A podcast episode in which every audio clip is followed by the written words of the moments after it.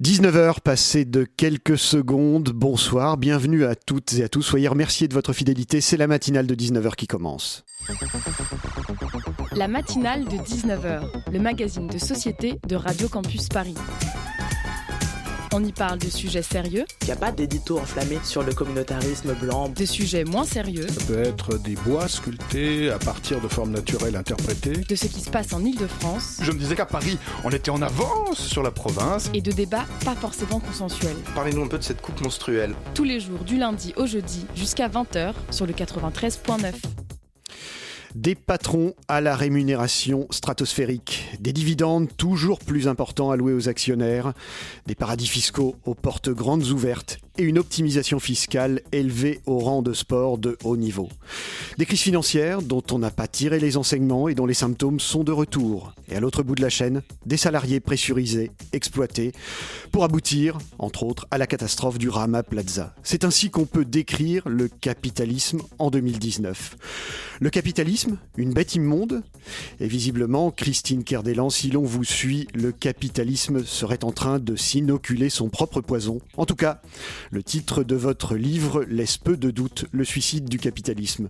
C'est pour ce livre qu'on vous reçoit ce soir dans la matinale de 19h. Il a été publié il y a un an aux éditions Robert Laffont. En deuxième partie d'émission, je serai rejoint par Perrine de la rédaction et nous irons à la rencontre d'une autre Perrine. Elle est autrice, on dit autrice maintenant, metteuse en scène, elle est coach également, impliquée dans le droit des femmes et des enfants. Elle a actuellement une pièce de théâtre à l'affiche qui s'appelle Compte à rebours. Nous aurons également à 19h34 la chronique de Radio Parleur et à 19h54 ou 55 la rédaction de Radio Campus qui est allée poser ses micros auprès de la table ronde de Libération qui portait sur le sexisme en politique. La matinale de 19h, le magazine de société de Radio Campus Paris. Je voudrais vous faire réécouter un extrait d'une interview d'Emmanuel Macron que j'avais faite alors qu'il était ministre de l'économie. C'était en décembre 2015 et je lui demandais son livre économique de référence. Je dirais que l'un des livres les plus euh, importants euh, dans ma réflexion sur l'économie, ça a sans doute été Le Capital de Karl Marx. Ah oui, c'est une provocation. Là. Parce que non, mais c'est une réalité. C'est une réalité, Manu, Manu, le, Manu le bolchevique à l'époque, hein, puis on connaît la suite. Voilà, il a créé le mouvement En Marx. Voilà, voilà, et voilà, il voulait prendre Philippe. Consternation. Consternation l'avocat de la générale. Euh, voilà, il voulait prendre Philippe Martinez comme Premier ministre. Et puis, il a été bouffé avec Jacques Attali. Puis il a dit non, non, on va faire autrement, laisse tomber, on connaît la suite. Alors, ça risque de rester une énigme, hein, comme le triangle des Bermudes euh, ou les chroniques d'Hippolyte. Ça ressemble même, je dirais, à de la dissonance cognitive. hein. On connaît bien le principe. C'est comme les gens qui aiment euh, les animaux et qui les torturent. comme les gens qui, euh, voilà, qui aiment les humains d'ailleurs et qui écoutent Finkelkraut. Enfin, il y a plein d'exemples de dissonance cognitive. C'est un petit peu baisé quelque part dans le, dans le cerveau. À moins que ce soit. Un calcul stratégique machiavélien. Ça vous convainc pas, d'accord Alors avançons sur une autre hypothèse sur Karl Marx. Je pense qu'il faut dépasser un peu les caricatures. Le clivage droite-gauche, honnêtement, euh, c'est- pas passionnant. C'est-à-dire que Marx, il est, de droite et de gauche Oui, oui, allons-y en même temps. Allez, hop. Ah oui, alors ça, je dois dire que c'est assez nouveau comme analyse. Ça me plaît bien. Euh, voilà, en fait, ça serait pas euh, Macron qui serait marxiste, mais Marx qui serait macroniste. Christine Cardelan, bonsoir. Merci d'avoir accepté notre euh, invitation. Vous avez beaucoup travaillé dans la presse, dirigé ou co-dirigé des titres comme Le Figaro Magazine, L'Express, L'Usine Nouvelle. J'en oublie sans doute. Vous écrivez également des livres. Je ne sais pas si on peut parler de romans d'ailleurs, hein, s'agissant de, de- le suicide du capitalisme. C'est pas vraiment un roman, ou en tout cas, il n'est pas spécialement drôle. Il est plutôt euh, alarmiste ou peut-être sans doute réaliste. Vous avez également euh, écrit dans la Google du loup, finalement. hein, c'est un terrain qui vous, qui vous va bien. Il n'y a pas besoin d'expliquer, je pense, le, sommaire dans la Google du loup. Je pense que c'est assez clair. Pour euh, commencer cette interview, euh, je voudrais spécifier que dans votre livre, d'abord, vous n'êtes pas anticapitaliste, loin de là. Vous expliquez que finalement le capitalisme est le seul modèle viable. Nous allons y revenir bien entendu. Et si j'ai bien compris, dans votre euh, livre, il y a deux sortes de capitalisme. Celui qu'on appelle managérial, qui est né en gros après la crise de 1929 et qui a pris fin progressivement dans les années 80. Et puis un capitalisme financiarisé, c'est la financiarisation du capitalisme. Et le premier capitalisme étant euh, évidemment euh, plus vertueux, c'est lui qui a contribué à l'essor économique euh, de la planète, en tout cas de nombreux pays. Je voudrais vous proposer un paradigme, en fait, pour commencer cette, cette interview. Un paradigme qui m'a été inspiré par Guy Debord à propos de la société du spectacle, où il dit à un moment, dans la société du spectacle, le vrai n'est qu'un moment du faux. Est-ce que finalement, le capitalisme managérial, celui qui était plus vertueux, ne serait pas ce vrai qui est un moment du faux? Pour le dire autrement, est-ce que finalement la dérive du capitalisme tel qu'on y assiste aujourd'hui n'est pas totalement inévitable et n'est pas totalement dans l'ADN du capitalisme? Alors, elle est peut-être dans l'ADN, mais jusqu'alors, on avait réussi à le réguler.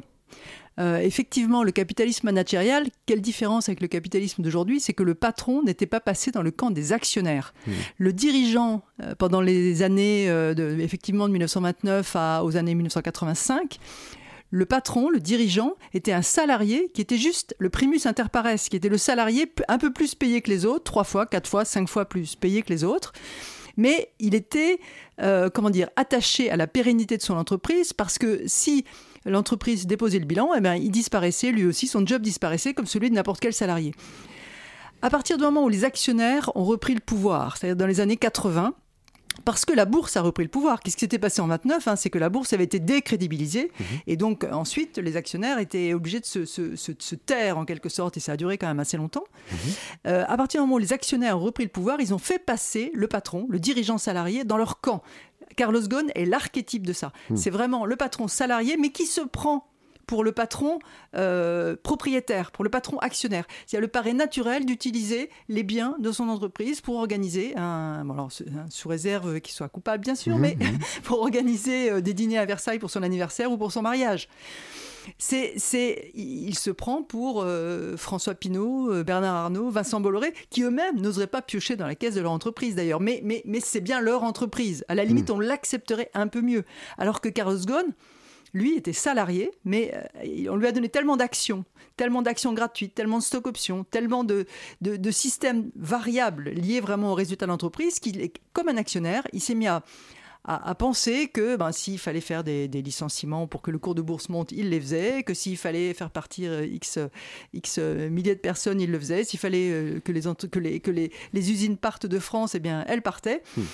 on a fait cette semaine dans l'usine nouvelle, qui est le journal que je dirige aujourd'hui, un, un sujet sur comment euh, Renault et PSA ont quitté la France peu à peu. En réalité, il reste très peu de choses en France chez ces, chez ces constructeurs. Quand vous achetez une voiture Renault, une petite voiture Renault, elle n'a pas été produite en France. Hmm. Euh, l'apport au commerce extérieur de ces entreprises-là, il est négatif. On hmm. importe beaucoup plus de voitures Renault et PSA qu'on en produit en France pour les exporter. C'est le faiblesse de Serge Turuc un peu Alors c'est un peu lui qui nous a, qui nous a tués. Hein. C'est l'homme qui a dit, euh, voilà, l'entreprise de demain sera faiblesse, c'est-à-dire sera l'entreprise sans usine.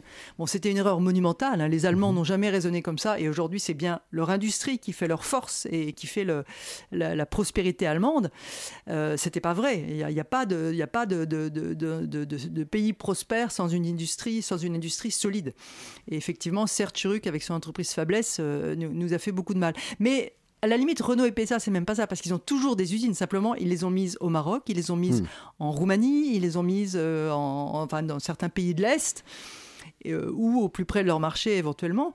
Mais euh, la, France étant un peu plus compliquée, avec un coût du travail plus élevé des lois sociales plus protectrices pour les salariés, ils ont, ils sont préférés aller le faire ailleurs. Mais euh, pour revenir sur Carlos Ghosn, qui, n'est pas un cas isolé, qui est un cas emblématique, euh, vous disiez il se comporte finalement comme un actionnaire, mais il est de fait un actionnaire finalement. Oui, tout à fait. Hein c'est ce que je disais. On lui a donné des stock options, des actions gratuites, des actions euh, différées, qui ont fait qu'on l'a fait passer dans le camp des actionnaires. Et c'est, il est emblématique, c'est vrai, mais moi j'avais ce livre, vous voyez, il date d'un an et, deux mois. Eh bien, je l'avais ouvert avec Carlos Ghosn. J'avais fait 15 pages sur Carlos Ghosn au début du livre mhm. parce que il me paraissait quelque part le pire. Et, mais je ne savais pas qu'il y avait peut-être des hmm. malhonnêtetés dans ce qu'il faisait. Mais de même que dans ce livre, j'avais commencé par expliquer qu'on euh, allait vers une révolte. Une révolte, alors moi je disais une révolte des salariés, mais en tout cas une révolte favorisée par les hmm. réseaux sociaux, parce qu'un certain nombre d'inégalités, d'injustices est en train de s'accumuler, avec Pardon, avec des choses trop voyantes. Hmm. Et, les salaires de ces quelques grands patrons, dont Carlos Ghosn était, euh, allez, il y, a, deux ans le pire, le mhm. plus gros salaire, avec 15 ou 16 millions si on additionnait, euh, par an, hein, si on additionnait euh, Nissan et, Renault, et eh ben, étant, étant le pire de ces, de ces chiffons rouges, de ces inégalités trop visibles, la- la- la- la- les gens allaient finir par, euh, par se révolter et les réseaux sociaux faciliteraient cette révolte. Et c'est ce qui se passe exactement. hein. On peut se donner des rendez-vous à tel endroit, à telle heure, Mm, etc., mm. grâce, grâce au, au pouvoir viral de Facebook. C'est- d'ailleurs un livre complètement prémonitoire, hein, finalement, hein, puisque euh, euh, moi je voudrais revenir sur euh, ce que vous, ce que vous dites. Pas tout à fait au début du livre, mais pratiquement, finalement, euh, que le capitalisme se développe de cette manière-là parce qu'il n'a plus de concurrence. Et vous situiez en fait la concurrence, on pourrait peut-être parler de contrepoids, dans le- le régime communiste. Finalement, c'était un contrepoids, c'était un antidote. Exactement, c'est exactement ça. C'est-à-dire que pendant jusqu'aux années, euh, jusqu'à la chute du mur, en fait, hein, on a cru que le système soviétique fonctionnait et qu'il y Mm. avait donc une alternative au capitalisme. Il y avait ce socialisme, euh, communisme, socialisme, enfin, en tout cas euh, Oui. soviétique, qui était aussi efficace que le système capitaliste. On, on avait vraiment le sentiment. Ils avaient envoyé le premier Spoutnik dans l'espace, donc bien avant les Américains. ils avaient un un système de défense qui était tout aussi sophistiqué, et donc on pouvait avoir le sentiment que euh, effectivement il y avait une alternative. Et puis on a constaté que c'était tout ça c'était des leurs et que euh, ben, malheureusement euh, dans les pays de l'Est et, aux- et- et- et en Union soviétique l'alternative n'existait pas et qu'ils étaient restés juste 50 ans en arrière d'un point de vue en tout cas pouvoir d'achat et, euh, et euh, comment dire et, modernisation disons Mm. de, de- de- de la vie. Donc du jour au lendemain le capitalisme a triomphé. Hmm. Et là, effectivement, ça a contribué euh, à ce retour des- de, de l'action- en force de l'actionnaire que je date des années 80. Je dis 85 parce que les bourses ont commencé vraiment à, à- à- à- en France notamment, euh, on a enlevé pas mal de régulations dans les années 80. Mais la, la chute du mur en, en, euh, à la fin de- en, 89. en 89, bien sûr, a, a complètement accéléré ce phénomène. Hmm. Euh, alors, du coup, j'en reviens à ma première question. Finalement, Euh, les- le capitalisme occidental se retenait euh, parce, parce qu'il y avait ce, ce- ce- ce- ce bloc communiste dont on pensait qu'il fonctionnait.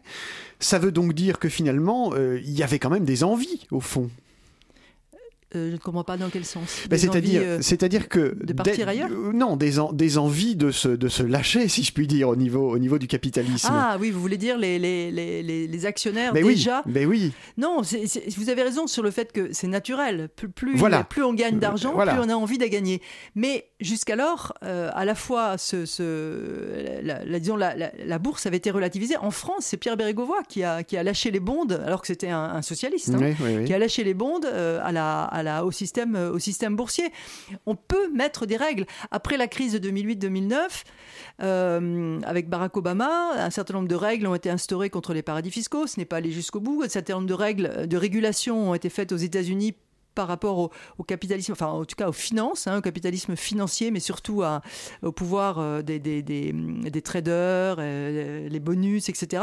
Et puis, bon, euh, peu à peu, tout ça avec l'arrivée de Trump est en train de partir en, en- en fumée. Donc, on- si vous voulez, il y a des années de régulation et puis il y a des, il y a des périodes de, de- de dérégulation qui sont extrêmement dangereuses. Le capitalisme, c'est quelque chose qui fonctionne extrêmement bien à condition d'avoir des États capables de réguler. C'est le- il, il faut des garde-fous, sinon effectivement, on arrive aux excès d'aujourd'hui.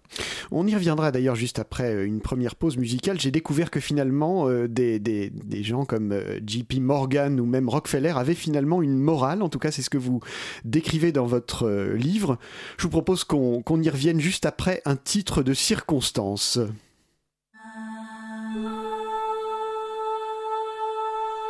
Mesdames, messieurs et chers actionnaires, je tiens à vous dire Pute salope, enculé Couille connard Mal monté Branleur, pisseuse Garce, suceuse.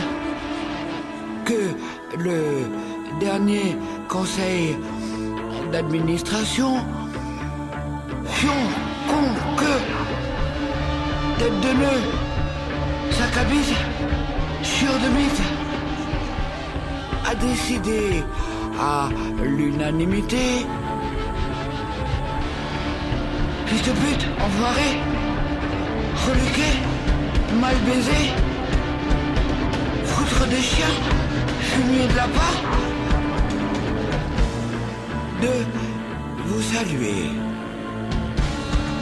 Grand couillon Merde, chien, con Pine, morue jeudi prochain.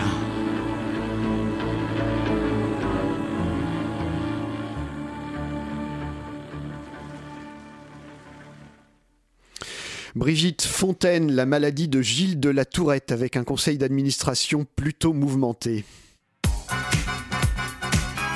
La matinale de 19h, du lundi au jeudi jusqu'à 20h sur Radio Campus Paris. Finalement, si votre livre avait besoin d'une bande son, euh, ça aurait été le. Elle est parfaite. Elle est, elle est parfaite, hein, effectivement. On est vraiment dans la, là, pour le coup, dans le, la juxtaposition de cette colère euh, et, euh, et en même temps de, de ce conseil d'administration.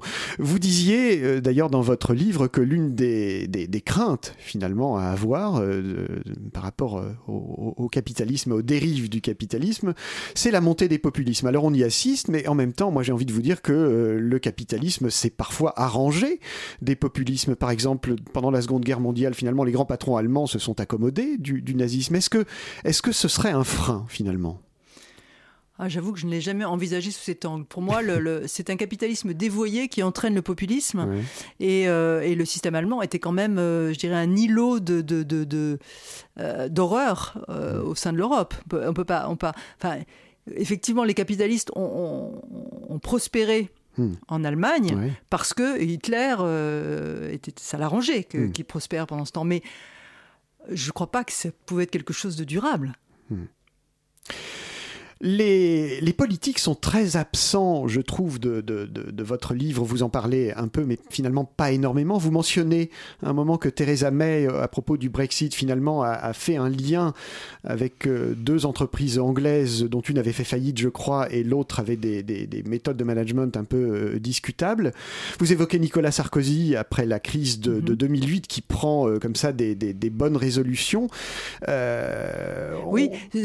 celui que je n'ai pas cité et parce que le livre date d'un an et, et, deux mois, c'est quand même Emmanuel Macron à Davos, pas Davos cette année, mais Davos euh, l'année précédente, qui a fait un grand discours sur la nécessité de moralisation de, du capitalisme, sur la nécessité de, de, de, de davantage de participation euh, pour, les, pour les salariés, au sens le plus large du terme.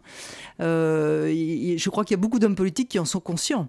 Mmh. aujourd'hui. Mais euh, voilà, de là à pouvoir transformer le système ou avoir le, un courage suffisant pour transformer le système sans le casser, parce que le risque, il est là. On peut effectivement euh, euh, faire comme le, le, le, le, préconise Mélenchon et, et, et aller jusqu'à casser le système. Mais, mais, regardez ce qui se passe aujourd'hui au Venezuela. Hmm. Ils ont essayé une autre voie. Et ils sont allés beaucoup trop loin dans l'autre voie. Et aujourd'hui, eh bien, les gens, il euh, y a une famine, les gens meurent de faim, etc. Enfin, c'est hmm. bien avant que, que les Américains décident d'un blocus sur le Venezuela. Ça s'est vraiment fait à, peu à peu. Quand on regarde ce qui s'est passé avec l'arrivée de Chavez, mmh. euh, il a, il a, je veux dire, dès le départ, en faisant partir les majors et en n'ayant pas de système pour pouvoir exploiter correctement le pétrole ensuite, alors que c'était la seule ressource du Venezuela, la seule ressource en tout cas euh, euh, qui puisse se partager facilement, parce qu'il y avait une industrie. Moi j'étais au Venezuela dans les années euh, 80, c'était mon premier job, était au Venezuela. Je faisais une étude de marché sur l'extrusion des, des profilés d'aluminium. C'était pointu, mais à l'époque, ça veut dire qu'il y avait des gens qui fabriquaient des extrudés d'aluminium pour faire des voitures, pour faire des fenêtres, etc. Le Venezuela a été un pays prospère. Simplement, peu à peu, euh, on ne peut pas distribuer ce qu'on ne produit pas. On ne peut pas partager ce qu'on n'a pas d'abord produit. Et c'est ce que, et c'est ce que Chavez, malheureusement, ne pouvait pas comprendre. C'est pour ça que le capitalisme est quelque part... Euh, indispensable. Il faut que les gens soient motivés pour, pour créer des entreprises et pour travailler dedans. Mais après, il faut fixer des règles pour éviter que le loup ne devienne un loup pour, un loup pour l'homme. Mmh. Alors, comment faire à la fois pour, pour j'allais dire, remoraliser le, le, capitalisme et créer des garde-fous? Alors, tout à l'heure, vous, vous avez commencé à parler de Rockefeller et de oui, euh, JP Morgan. Exact. Eh bien, si je peux poursuivre sur ce, sur ce point, ces gens, donc de, au début, enfin, de la première partie du XXe siècle, disaient que le salaire du dirigeant ne pouvait pas être supérieur à 20 fois, il y en a qui disaient 20, l'autre 40, hein, mais le, mmh. à, le, salaire du euh, plus petit de ses, de salariés, et que les gens n'accepteraient pas davantage. Alors quand on fait un sondage en France, euh, la, la, personne qui, qui, qui, qui est, euh, disons, le, qui a le plus petit salaire, une caissière dans un, dans un hypermarché, pense qu'il n'est acceptable que son patron ait un salaire 3,6 fois supérieur au sien. Mmh. Donc elle ne dit pas 20 fois euh, et, ni, ni 40 fois. Mais tous les tous les gourous du management, Peter Drucker, qui était un, grand, un, grand, un grand gourou du management que j'ai rencontré dans les, dans les années, à la fin des années 90, lui disait aussi, donc 50, 50 ans après Rockefeller, que, que c'était 20 fois au maximum. Hmm ce qui est acceptable, c'est 20 fois. Euh, j'ai fait le calcul pour Carlos Ghosn, entre le plus petit salaire et le sien, il y avait 1000 fois. Oui. Hmm. Bon, je ne tiens pas compte des impôts, etc., évidemment. qui, qui... Mais enfin, on a vu, ces impôts, ils ne les payent pas en France, de toute façon. donc, euh, j'ai eu raison de ne pas en tenir compte. Mais alors, ça c'est pour le, salaire des, patrons. Dans votre livre, vous évoquez aussi euh, la finance, hein, la financiarisation. Est-ce que c'est une conséquence, puisque euh, vous, vous faites remonter finalement euh, cette, cette envolée de la financiarisation aux années Reagan, qui a autorisé les fonds de pension américains à investir dans la bourse? Est-ce que c'est ça qui a donné, alors non pas donné naissance aux traders, mais qui a accéléré complètement la spéculation? Ah oui, oui, c'est clairement le point de départ. Hmm. C'est clairement le point de départ. Et ensuite, bien sûr, ça s'est sophistiqué. Euh, on a pu créer des subprimes au début des années 2000. Euh, hein. disons qu'il n'y a, plus eu de règles du tout, il n'y a plus de régulation du tout dans la finance euh, internationale. Mais le point de départ, c'est vraiment, c'est vraiment ça. L'autorisation de... Parce qu'à partir du moment où ils ne pouvaient pas spéculer, à partir du moment où on ne pouvait pas inventer des produits financiers qui, qui n'étaient adossés à rien. Hein, autrefois, quand vous exportiez un produit, vous pouvez vous couvrir sur la monnaie euh, dans laquelle vous alliez être payé pour ce produit. Mais il y avait un sous-jacent, c'est-à-dire vous, vous disiez voilà, je vais acheter du dollar parce que comme je vais exporter en dollars, je vais être sûr que le dollar aura bien le, niveau euh, auquel j'ai calculé mon prix de revient aujourd'hui. Hmm. Et, et, à partir du moment où on a pu faire des, produits financiers simplement pour vendre, acheter euh, du dollar sans les avoir, hmm. eh ben, ça a été le, début de la spéculation effrénée. Oui, c'est-à-dire des produits financiers complètement désincarnés finalement. Complètement désincarnés, voilà, qui ne sont pas appuyés sur, un, sur un, ce que j'appelle un sous-jacent, à, produit, à appuyer sur un produit réel, sur une, sur une, une marchandise, et donc qui correspond à rien. Hmm, hmm. Alors en même temps, ça, ça va être compliqué parce qu'on s'aperçoit par exemple euh, que, euh, s'agissant euh, par exemple des, grands responsables bancaires, on les retrouve parfois au ministère des Finances, on les retrouve parfois comme conseillers notamment de, George Bush Jr. Hein, je crois que c'était John Paulson. John Paulson, oui, qui, a, joué un rôle effectivement au moment de la crise des subprimes. Oui, alors surtout aux États-Unis. Hein. Mmh. Cette consanguinité, elle est beaucoup plus forte aux États-Unis qu'en France. En France, les énarques sont rarement des gens comme Emmanuel Macron qui sont passés par, euh, par Rothschild. C'est très rare. On a quand même Mario Draghi. Oui, alors en Italie, effectivement. Mais Mario Draghi, c'est aussi un phénomène, un peu, un peu comme, euh, comme Macron. Alors qu'aux États-Unis, c'est très classique. Mhm. C'est-à-dire, vous, vous faites une carrière, euh, une belle carrière dans une entreprise ou dans une grande banque, et puis vous passez quelques années au gouvernement, et puis après, vous retournez dans, votre, dans une grande banque ou une grande entreprise. En France, les, les, chemins sont assez séparés, ce qui était peut-être aussi un garde-fou quelque part. Hein. Mhm. À partir du moment où on commence à faire ce mélange, on défend peut-être aussi des intérêts euh, ben, qu'il faudrait peut-être pas défendre, qui sont assez hmm. grands pour se défendre tout seul. C'est pas la peine que l'État que l'État en, rajoute. Je voudrais qu'on évoque quand même la question des paradis fiscaux, parce que c'est aussi le, troisième aspect, et pas des moindres hein, quand même, c'est peut-être même le... le c'est un chiffon rouge important. Voilà, c'est un, chiffon rouge important. Alors bon, on, connaît tous en fait hein, ce qu'on appelle l'optimisation fiscale, on a bien compris, l'ouverture de, filiales dans des paradis fiscaux, le transfert de bénéfices, mais moi je voudrais que vous évoquiez quand même, parce que c'est incroyable ce truc-là, le sandwich, le double sandwich irlandais, oui, hollandais. oui, parce que finalement, pour le coup... Euh, l'Irlande perd aussi dans cette, dans cette histoire-là. Ah oui, mais elle a choisi de perdre. Si elle préfère avoir. Euh, alors, reprenons, reprenons la base. Euh, les, les, les, GAFA, hein, les Google, Amazon, etc., ont, presque tous le même système, bon, pas forcément avec les mêmes pays, mais qui consiste à faire en sorte que les recettes qu'ils font en France ne soient pas facturées par la France, mais facturées par un pays où leurs bénéfices seront moins taxés. Alors en l'occurrence l'Irlande, euh, par exemple, bon, pour Google.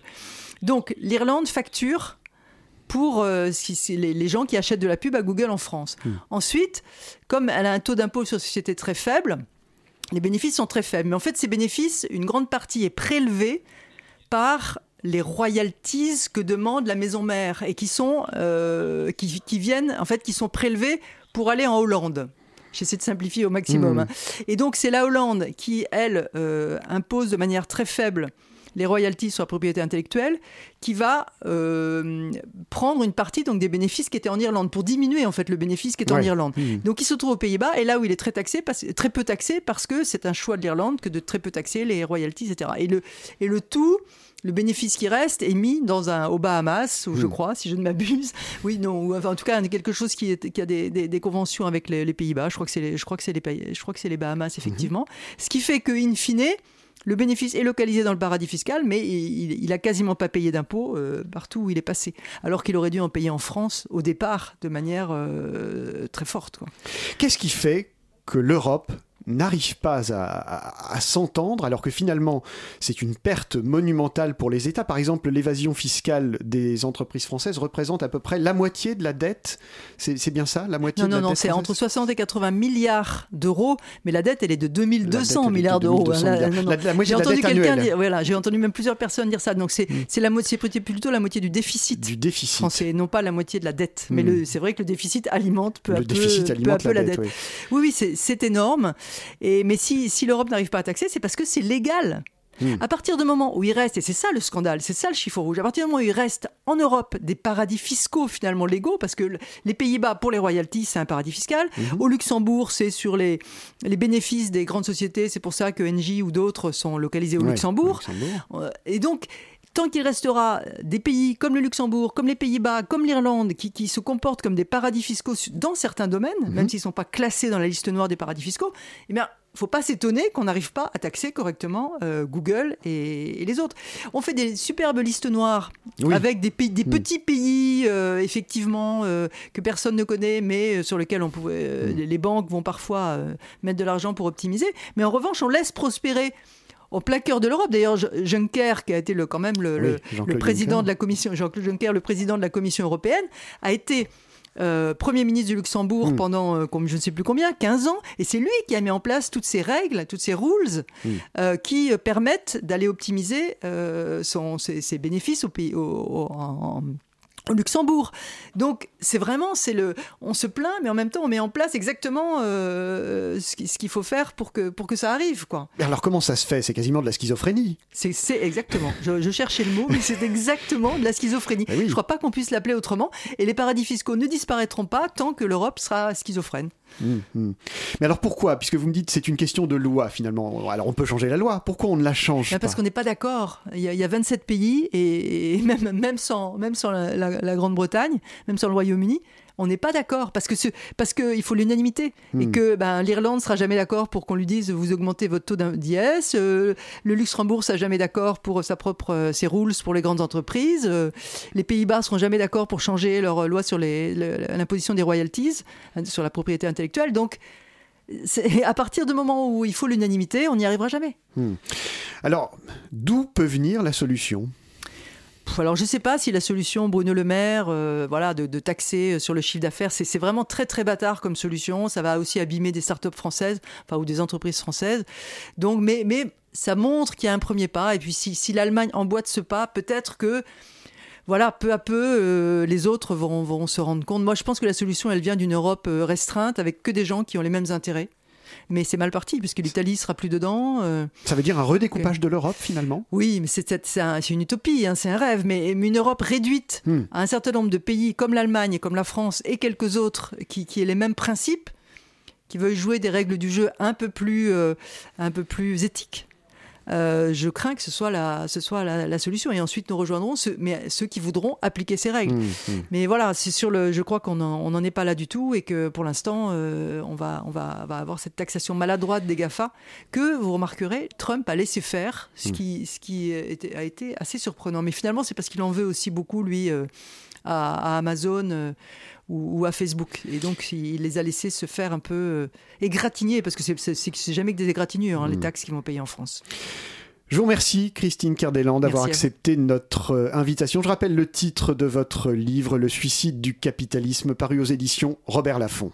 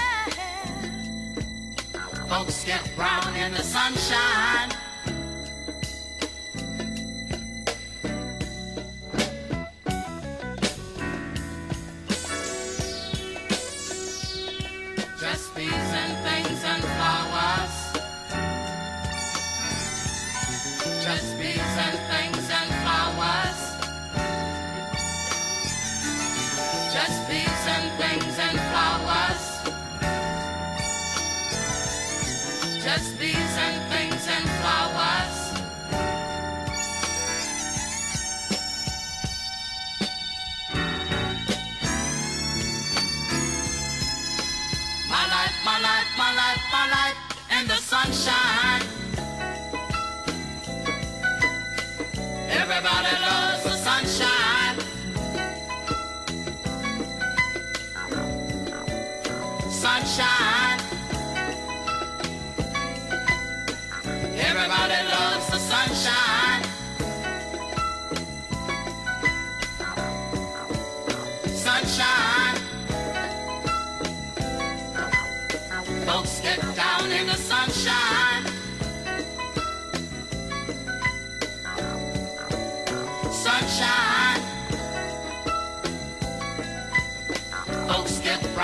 the sunshine.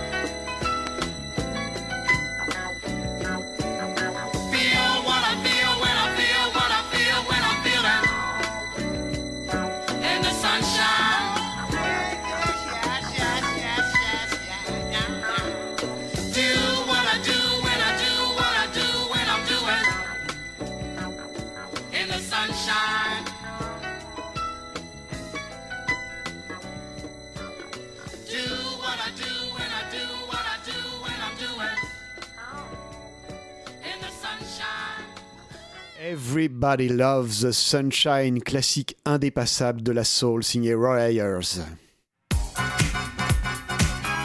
La matinale de 19h, du lundi au jeudi jusqu'à 20h sur Radio Campus Paris.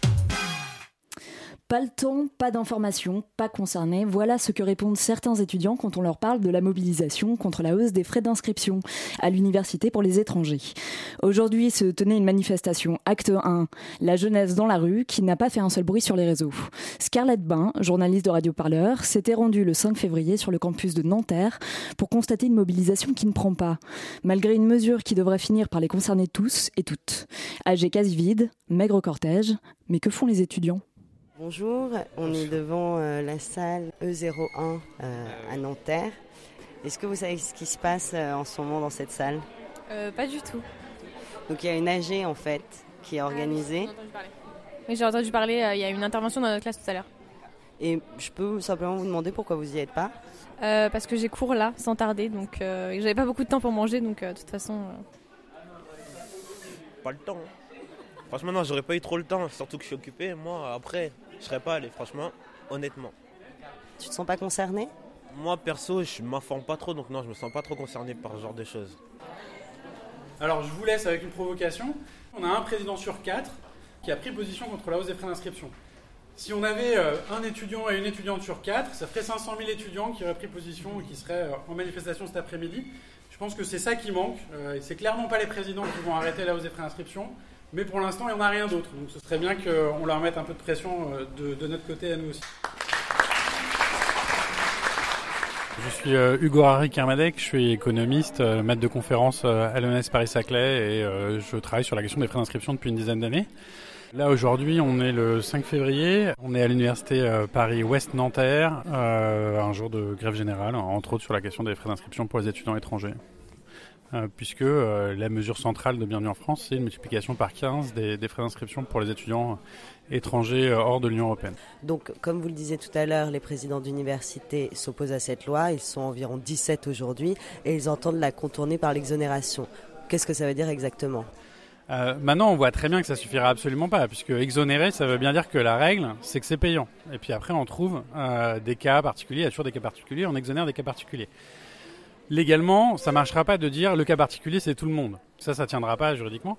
Ça arrive souvent que les présidents euh, se positionnent Alors non, ça c'est euh, dans les 15 dernières années, c'est pas arrivé euh, que les présidents, de façon très large, prennent position très forte contre. Par contre, le mouvement étudiant, ça c'est très clair aussi dans, dans toute la, tous les rapports gouvernementaux sur la hausse des frais d'ins- d'inscription, c'est l'inquiétude principale des gouvernements.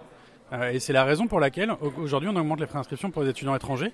On va segmenter pour ne pas avoir une confrontation d'ensemble avec les étudiants. Et ça, c'est l'élément principal de la stratégie euh, des euh, quatre derniers gouvernements euh, pour faire passer la hausse des frais d'inscription. Moi, je me pose la question pourquoi les étudiants sont là, on fait rien, on se mobilise pas, alors que des gens qui sont plus jeunes que nous, qui sont déjà travailleurs, qui subissent une répression jamais vue, qui ont perdu des membres, des mains parfois, sont là et continuent de montrer cette combativité. Qu'est-ce qu'on attend pour nous aussi montrer la nôtre?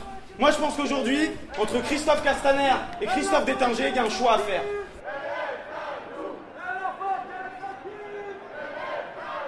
Alors, moi je m'appelle Anne, Euh, je suis étudiante paraguayenne, pas de, qui vient de Paris 3, c'est la Sorbonne Nouvelle. Qu'est-ce que ça représente euh, pour toi, cette, euh, ce projet? Ça représente un énorme désarroi euh, pour nous et pour euh, la communauté, euh, enfin pour toutes les communautés qui sont à l'étranger. Une hausse de frais d'inscription, ça veut tout, simple dire, tout simplement dire euh, une expulsion. Je m'appelle Judith, je suis australienne. On va voir que l'éducation devient un produit. Et c'est surtout ça que, qu'on a vu en Australie. C'est vraiment, euh, c'est vraiment triste pour la société. Et donc là, si la loi passe, tu dois rentrer chez toi l'année prochaine? Non, parce que je suis en licence 1. Donc je peux rester jusqu'à la fin de ma licence, heureusement. Mais ça veut dire que j'aurai pas la possibilité de faire un master. Mon futur n'est plus, n'est plus aussi sûr. Enfin, Le pays des droits de l'homme à skip. 15% de frais en plus pour les étudiants extra-communautaires, l'OAORE, Parcoursup, les sujets de crispation pour le monde étudiant s'accumulent sans déclencher une véritable mobilisation. À voir si le timide acte 1 d'une jeunesse en colère aura une suite. À suivre donc sur radioparleur.net. La matinale de 19h, le magazine de société de Radio Campus Paris. Merci Tiffaine, tu nous as rejoint. Tiffaine que j'ai appelé Perrine tout à l'heure. La prochaine fois que je rencontrerai une Perrine, je l'appellerai Tiffaine pour rétablir l'équilibre, c'est promis. Je t'appellerai Olivier ou Guillaume ce soir. Exactement. Alternativement. Nous Ou recevons, nous recevons Tiffaine, une autre Tiffaine, D. Tiffaine D. Bonsoir. Bonsoir. Tiffaine, vous êtes, euh, oh, vous avez beaucoup de casquettes. Vous êtes comédienne, autrice, coach, euh, conférencière. Vous avez une euh, pièce de théâtre à l'affiche actuellement qui s'appelle Compte à rebours. Mhm. Et nous allons converser ensemble euh, autour de votre travail. Alors Tiffen D, des artistes qui se revendiquent féministes, on en voit de plus en plus, mais ce qui frappe en regardant votre travail, c'est que ce qui est en général considéré comme par la, bien, par la bien-pensance, pardon, comme des limites, vous les franchissez toutes. Euh, vous parlez de génocide féminin, vous mettez à l'index toute la langue française, vous évoquez la plupart des actualités. Ça vous paraît indispensable cette pugnacité dans un combat féministe? Je pense que euh, y a énormément de manières de mener le combat qui peuvent être euh, très importantes et qui peuvent euh, se répondre. Je pense que euh, on peut pas forcément euh, à tous les moments de notre vie en tant que femme tout entendre d'un coup et que c'est bien parfois d'avoir des choses qui peuvent être très justes mais portées de manière un peu plus légère. Et d'ailleurs dans mon travail, on passe par différentes étapes. C'est-à-dire qu'on dans mon spectacle Compte à rebours par exemple, il y a des moments où on rit beaucoup, ce qui permet à la fois d'entendre les messages et puis puis, bah, une fois qu'on a ri, quelque part, euh, on, a, on a dit qu'on était d'accord. quoi. Il y a un truc qui se passe Mm. par l'émotionnel qui permet de comprendre les choses de manière moins violente. Et puis, il y a des moments aussi où on s'autorise euh, bah, à ne pas forcément être toujours dans le rire parce que on parle de sujets graves. Et je pense que c'est important aussi que les femmes puissent s'autoriser parfois, enfin, à être euh, en colère et, euh, et à parler aussi des vraies choses. Donc, on passe. euh, par différentes émotions euh, dans la pièce. Et euh, je pense que c'est un bon moyen de, de voilà de, de passer les messages. Mais oui j'ai à cœur de, de dire ce que je pense et entièrement ce que je pense. Alors vous avez plusieurs spectacles qui tournent et vous venez de parler de Compte à rebours, notamment que vous allez jouer prochainement à Paris, à Rennes et à Toulouse. Est-ce que vous pouvez nous le présenter ce spectacle? Alors, Compte à rebours, euh, je l'ai écrit en 2012, donc ça fait six ans que le spectacle tourne beaucoup un peu partout en France, en Belgique, au Québec. Là, je vais partir en, en tournée au Québec euh, dans la deuxième quinzaine de mars, euh, dans plusieurs villes. Je suis absolument euh, ravie. Et en fait, euh, ce spectacle-là, je prends les contes de fées et je vais les remettre à l'endroit. Je vais là-dedans livrer une version féministe, c'est-à-dire que depuis longtemps j'avais à cœur de reprendre ces contes qui forment notre imaginaire commun, j'avais à cœur de proposer des héroïnes qui soient vraiment valorisantes, auxquelles on puisse réellement s'identifier, et par là de rendre famage, oui parce que moi rendre hommage ça m'énerve, de rendre famage, euh, donc c'est une des trouvailles dans le texte puisque le texte est écrit euh, à la féminine universelle. Euh, ça commence par Elle était une fois, par exemple. Euh, et donc, euh, rendre hommage aux héroïnes de la vraie vie que j'ai pu rencontrer dans les luttes, qui, sont, qui sont des femmes, les survivantes, euh, qui sont euh, euh, ces femmes-là qui restent debout alors qu'on subit une oppression et des violences euh, immenses en patriarcat. Et donc, c'était cette double urgence de remettre à l'endroit notre imaginaire et puis d'appeler violence dans les contes ce qui est violence et pas romantisme ou je sais pas quoi. Si Mm. on prend par exemple l'histoire de On dort et un type qui vient et qui nous embrasse, bon. Ça s'appelle du viol. Ça s'appelle une agression sexuelle en l'occurrence. mais c'est vrai qu'effectivement dans Je la. crois qu'elle est enceinte. hein, ouais, après. dans la version or- originale du originale. Dans la version écrite par des masculinistes, parce qu'en vrai, les contes au départ, euh, c'était des femmes qui les racontaient aux enfants. C'était une culture orale, hein, Mhm. euh, comme ça l'est encore d'ailleurs dans, dans beaucoup d'endroits du globe. Et puis il y a des mecs qui sont arrivés euh, au moment euh, très moraliste euh, du, euh, je sais plus, euh, 18e siècle par là, et qui ont signé en fait des trucs qui n'étaient pas d'eux en les réécrivant de manière masculiniste. C'est aussi pour ça que tous les Grimm, Perrault et tout ça, on pense que c'est l'origine, alors que c'est déjà une réécriture masculiniste. En les réécrivant de manière masculiniste, qu'est-ce que ça veut dire? Qu'est-ce qu'ils ont changé? Qu'est-ce qu'ils ont ajouté dans les textes Alors, j'étais pas là, donc je sais pas exactement, justement, c'est ça le problème, c'est que la culture orale, on a moins de traces, euh, donc je sais pas exactement la manière dont les femmes, et je pense qu'il y avait mille manières, surtout suivant les régions, suivant les femmes, euh, de transmettre ces contes-là aux enfants.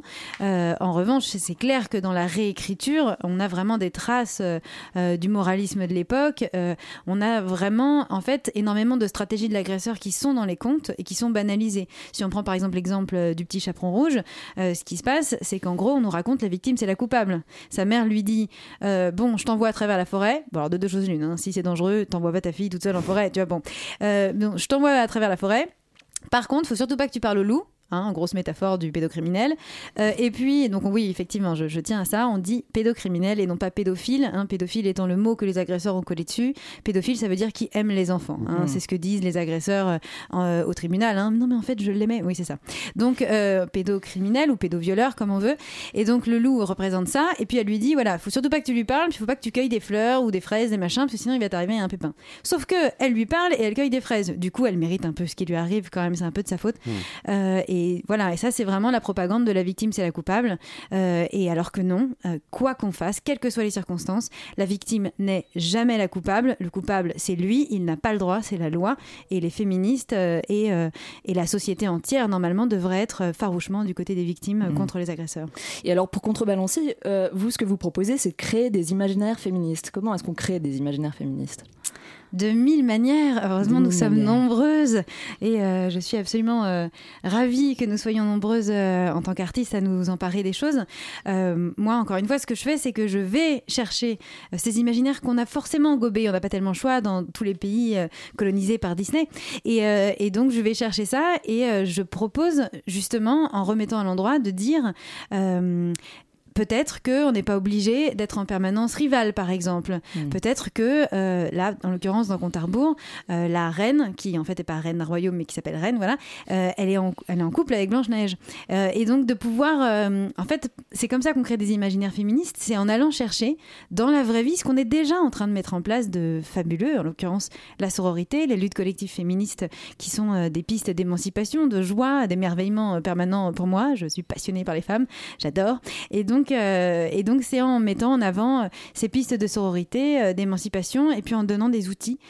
Ça, c'est très important pour moi, de compréhension des systèmes d'oppression, de compréhension des stratégies de l'agresseur, qu'on peut retrouver par exemple sur le site du collectif féministe contre le viol, qui est une association qui existe depuis 30 ans et qui soutient officiellement le spectacle, et qui a un numéro d'appel national anonyme et gratuit, je le dis toujours parce que c'est très important à la fois pour les personnes victimes de violences et puis pour leurs proches et même euh, pour des professionnels qui auraient besoin de conseils. Donc c'est le 800 05 95 95, encore une fois gratuit, euh, anonyme et national. Euh, et donc ça c'est voilà, ça c'est très important. Et sur ce site, il y a la liste des stratégies de l'agresseur. Vraiment, les agresseurs manquent d'originalité, hein. c'est-à-dire qu'effectivement il y a des choses qui changent dans les histoires, mais alors par contre ils font toujours le truc stratégie de l'isolement, inversion de la culpabilité, recrutage des alliés, mise sous terreur. Enfin, on a à chaque fois la liste dans l'ordre. Enfin, c'est vraiment d'une banalité. Et donc du coup, On voilà, ça c'est important. Ce numéro d'appel et on se retrouve après une courte pause musicale.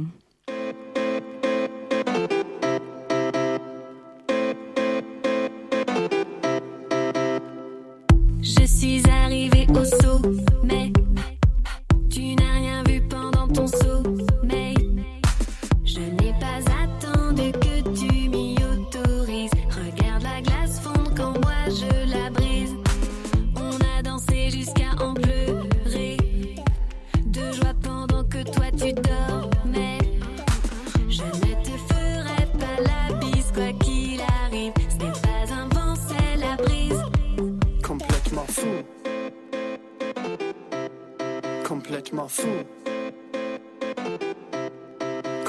mal fou.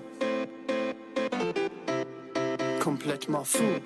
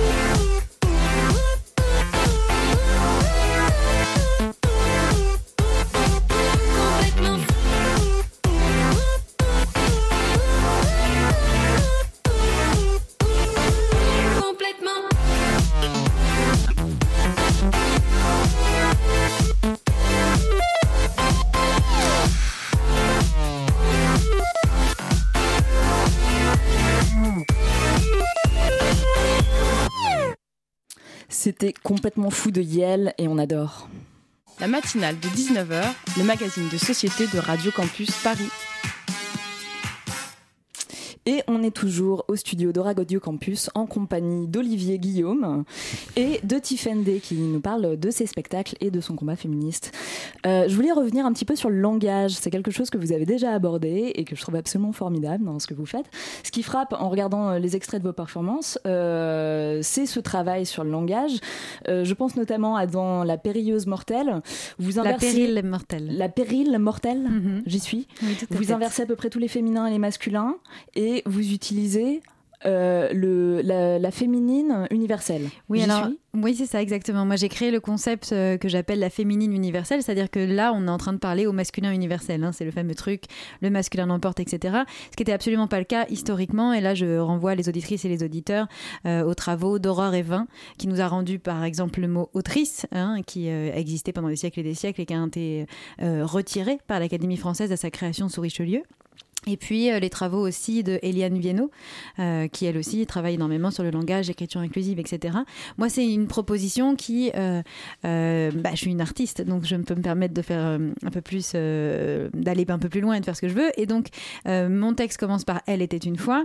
La- dans La pérille mortelle qu'on peut retrouver sur ma chaîne YouTube et qui va devenir un spectacle que je vais jouer pour la première fois le, le 25 mai au théâtre du Café de la Gare à C'est en Paris. création donc pour l'instant, c'est ça? Oui, oui. En fait, j'ai joué déjà euh, beaucoup de parties et il se trouve que je me suis rendu compte que ça faisait naître un spectacle. Et donc, euh, ce spectacle de la pérille mortelle, euh, ce sera le, le samedi 25 mai à 15h au Café de la Gare. Et je jouerai aussi euh, le samedi 13 avril à 15h au Café de la Gare également. Et d'ailleurs, j'en profite pour remercier l'équipe et en particulier Santana Sousnia qui est excellente au Café de la Gare. Et donc, et donc là, dans la pérille mortelle, ce que j'ai voulu, pourquoi je l'ai appelé la pérille mortelle, c'est que l'Académie française, il n'y a pas très longtemps, euh, sur l'écriture inclusive, a, a hurlé, euh, avec ses gros mâles blancs euh, desséchés là, a hurlé Ah là là, mais euh, l'écriture inclusive, c'est un péril mortel pour la langue française. Bon, n'importe quoi. Et, et donc, du coup, en fait, ce que je fais simplement, c'est que je j'inverse toutes. Nous sommes en matriarcat. Depuis longtemps, la féminine l'emporte sur la masculine, au prétexte que la genre féminine est la genre la plus, la plus noble.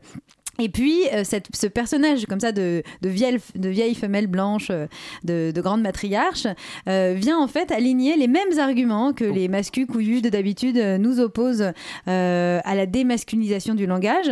Et du coup, bah, c'est extrêmement drôle parce que c'est vraiment très très grossière ce qu'ils font. Hmm.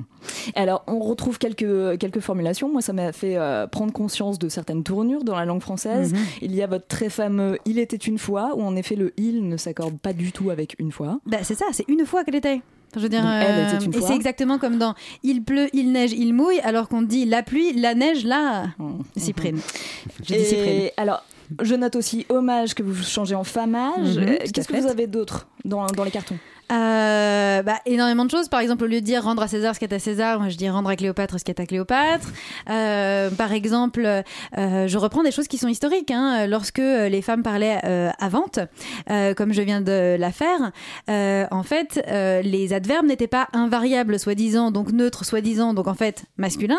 Euh, une femme qui parlait disait heureusement euh, hier euh, euh, j'ai appris nanana. Enfin, je veux dire, on parlait comme ça euh, à la féminine et finalement, quand on relit euh, les autrices euh, de l'époque, elles sont dénaturées par rapport à ça. Euh, et il y a eu vraiment des batailles à l'époque euh, sur notamment au moment où ils ont voulu retirer le mot autrice, d'autrices de l'époque qui se battaient pour garder ce mot-là. Donc c'est aussi, aussi faire acte de mémoire et de matrimoine que d'aller rechercher ces mots-là et puis de proposer d'ouvrir les, les horizons et, de parler un peu française. Faire acte de matrimoine. On arrive au fin mot de, de cette interview. Je rappelle juste vos dates. Prochainement, donc, votre spectacle se joue euh, le dimanche 10 mars à Rennes, le mardi 12 mars à Toulouse, le jeudi 14 mars à Angers, et ensuite Mhm. vous avez une tournée au Québec. Et donc, Oui. en plus, deux dates euh, en région parisienne que vous aviez citées précédemment. Les 13 avril et 25 mai, qui sont deux samedis à 15h au Café de la Gare. Merci Tiffany Day d'avoir accepté notre invitation Merci de la vous. matinale de 19h. La matinale de 19h, du lundi au jeudi jusqu'à 20h sur Radio Campus Paris. Une semaine avant les révélations sur la Ligue du LOL, l'actualité était marquée par le procès Denis Baupin, du nom de ce responsable politique accusé de harcèlement et d'agression sexuelle par de nombreuses collègues. Dans ce contexte, le Forum Libération organisait une journée de débat autour du sexisme en politique. Gloria et Léo y étaient pour nous. Le pouvoir a-t-il un sexe? C'est autour de cette question qu'a été organisée la semaine dernière une journée de débat et de table ronde à l'Assemblée nationale.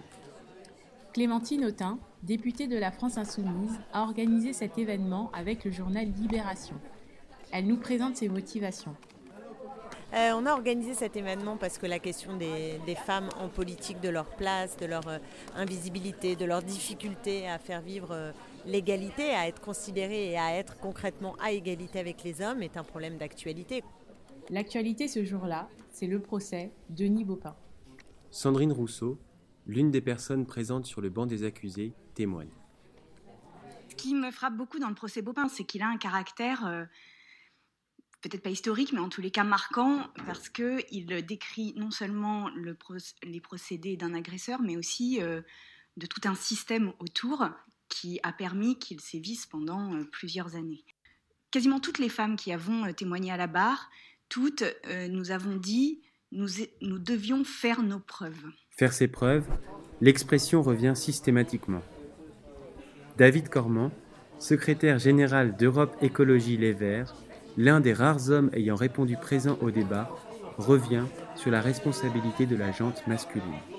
La question du débat sur euh, la place des femmes euh, en politique, c'est évidemment euh, une question là d'écoute de ce qu'expriment les femmes par rapport à ce qu'elles perçoivent de ça. Donc il ne faut pas que les hommes soient dans une posture de là encore confisquer la parole par leur analyse docte. Et il y a en plus de cela la nécessité pour les hommes de soigner leur écoute de ce qui se passe. Parce que je pense qu'on est aussi en tant qu'homme dans une forme de, de déni par rapport à ce que vivent au quotidien des femmes qui veulent s'engager en politique et exercer, euh, exercer le pouvoir. Des femmes au pouvoir, il y en a peu. Anne Hidalgo, maire de Paris, première femme élue à ce poste, témoigne des difficultés qu'elle a rencontrées pour se faire une place dans cet univers impitoyable. J'ai été euh, inspectrice du travail euh, dans les années, euh, début des années 80. On était très peu de femmes et je me faisais appeler inspectrice. Et, mes collègues étaient venus me voir en me disant Tu vas dévaloriser notre fonction en, mettant, en féminisant, parce que l'inspectrice, c'est la femme de l'inspecteur. Voilà. Donc j'ai dit Bah non, l'inspectrice, c'est moi. Et là, en l'occurrence, quand on me dit Madame le maire, je dis Ah non, je ne suis pas la femme de Bruno le maire, je suis Madame la maire de Paris. On est quand même encore dans un monde où euh, l'évaluation de votre prestation, elle va se faire à travers des critères qui sont des critères pour l'essentiel euh, définis et faits par, euh, par les hommes. Existe-t-il alors une façon féminine de faire de la politique? Réponse de Daniel Obono, député de Paris. Il y a une appréhension féminine de faire de la politique, ça c'est sûr. On n'est pas euh, éduqué, on n'est pas euh, entouré, on n'est pas stimulé de la même manière qu'un homme, euh, et ça dès l'enfance, et on ne se sent pas la légitimité de le faire. On peut être virulente, on a le droit d'être excessif, on a le droit d'être silencieuse et d'être réservée. Donc non, c'est pas une manière féminine, mais c'est une manière libre d'être et de faire de la politique. Merci à Léo Thomas et à Gloria Fataki de la, de la rédaction de Radio Campus Paris pour le reportage. En 2019, pour les femmes en politique, le combat ne fait que commencer. Nous remercions nos deux invités, Christine Kerdelan et Tiffaine D, d'avoir accepté notre invitation. Merci à toi, Tiffaine. Cette session d'information était co-réalisée par Swan et Hugolin Crépin-Leblon, coordonnée par Bettina Lieuret. Tout de suite, bonsoir aux voix du crépuscule. Bonsoir. De quoi allez-vous nous parler ce soir? Eh bien, ce soir, on va parler de théâtre euh, et de vulgarisation euh, des sciences humaines et sociales par le théâtre avec le collectif Manifeste Rien. On vous suit donc. Prochaine matinale de 19h lundi à 19h, comme son nom l'indique. Bonne soirée sur Radio Campus Paris.